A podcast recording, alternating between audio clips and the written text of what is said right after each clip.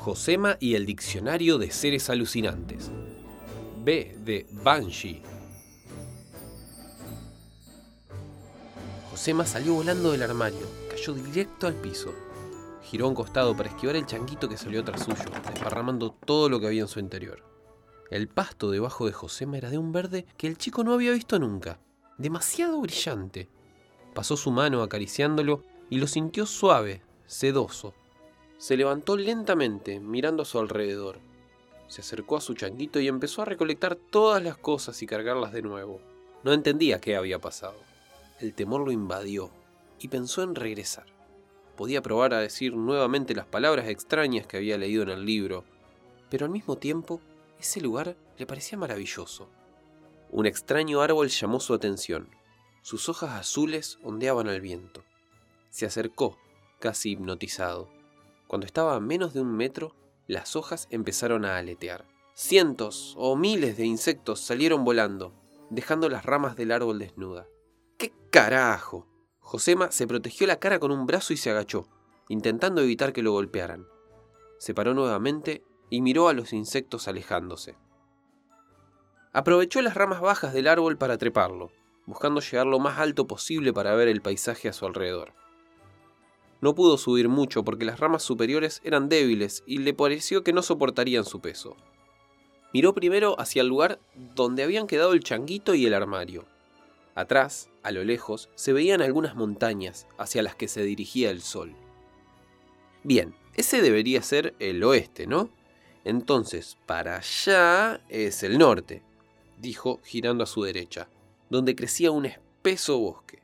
El árbol sobre el que estaba trepado Josema era más bajo que los del bosque, por lo que no veía mucho más que el verde y la oscuridad que se internaba entre las plantas. Al este había un terreno más plano, aunque con algunas elevaciones.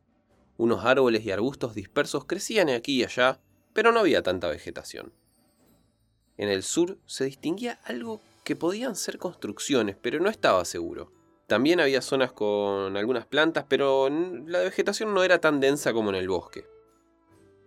Los edificios lo convencieron. Decidió ir hacia esa zona para averiguar dónde se encontraba. Volvió a caminar hasta el armario, tomó el changuito y empezó a empujarlo, esforzándose para que las ruedas se movieran bien en el suave pasto. Cuando se acercó, descubrió que lo que había pensado que eran construcciones eran en realidad túmulos, pequeñas elevaciones de piedras y tierra junto a varias tumbas y lápidas. Había llegado a un cementerio. Había estado pocas veces en cementerios. Una cuando murió su abuelo y un par de veces después acompañando a su abuela a dejarle flores. El cementerio de su pueblo, con sus pequeños mausoleos y las hileras de nichos, no se parecía en nada a este, más similar a algunos que había visto en películas o dibujos animados.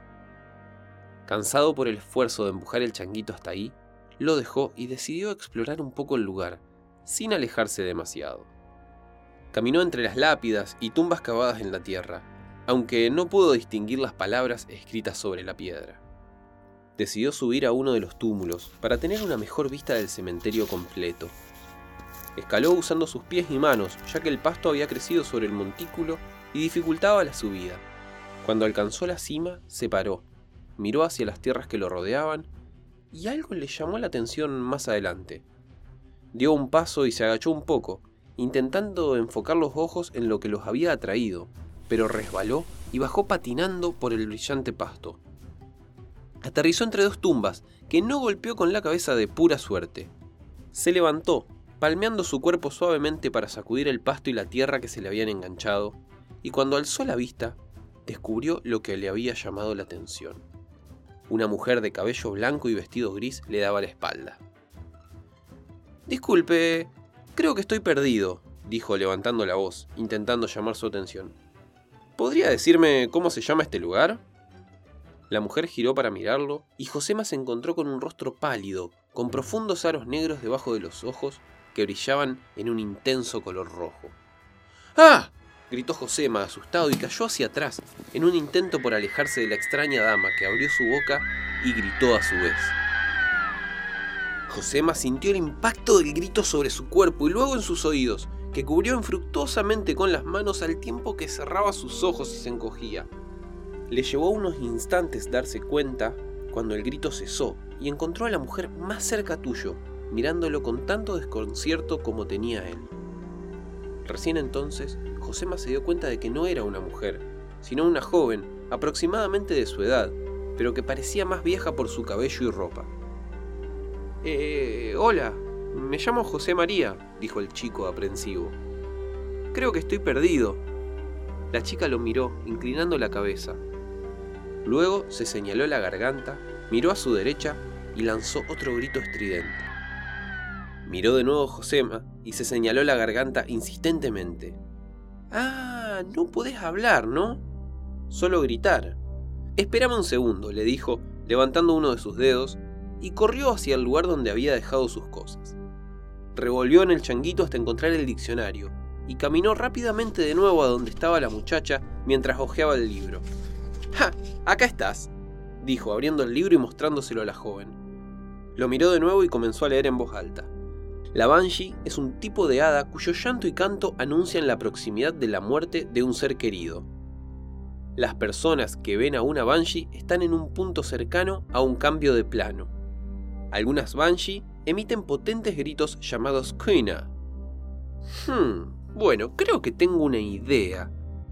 Vení conmigo, le dijo al tiempo que alzaba su mano en un gesto para que lo acompañe. La muchacha caminó junto a Josema hasta el changuito, en el que el chico revolvió nuevamente hasta encontrar las pelotitas de esponja. Se las metió en los oídos bien apretadas y luego se ató uno de los pañuelos de colores alrededor de la cabeza, sosteniendo las pelotas en su lugar. Tomó otros tres pañuelos, los dobló juntos y se los ofreció a la chica, que inclinó la cabeza hacia un costado, sin entender. Entonces, Josema se cubrió la boca con los pañuelos y gritó. Su voz salió reducida por la tela. ¡Es para que puedas hablar conmigo! Los ojos rojos de la Banshee se abrieron más grandes, llenándose de comprensión, y pareció que una sonrisa asomaba a sus labios. Aceptó los pañuelos y se cubrió la boca con ellos. Perdón, no quise lastimarte. Aún no aprendí a controlar mis gritos. Se llevaron a mi madre cuando me estaba enseñando. ¿Cómo se la llevaron? ¿Quién se la llevó? Los encapuchados. Vinieron hace un par de días mientras dormíamos. Nos arrojaron un polvo blanco que ardía sobre la piel. Mi madre se enfrentó a ellos y me dijo que corriera. Así que corrí. Volví el día siguiente a buscarla, pero ya no estaba. ¿Y se la llevaron de acá? Eh, ¿me, ¿Me querés mostrar de dónde?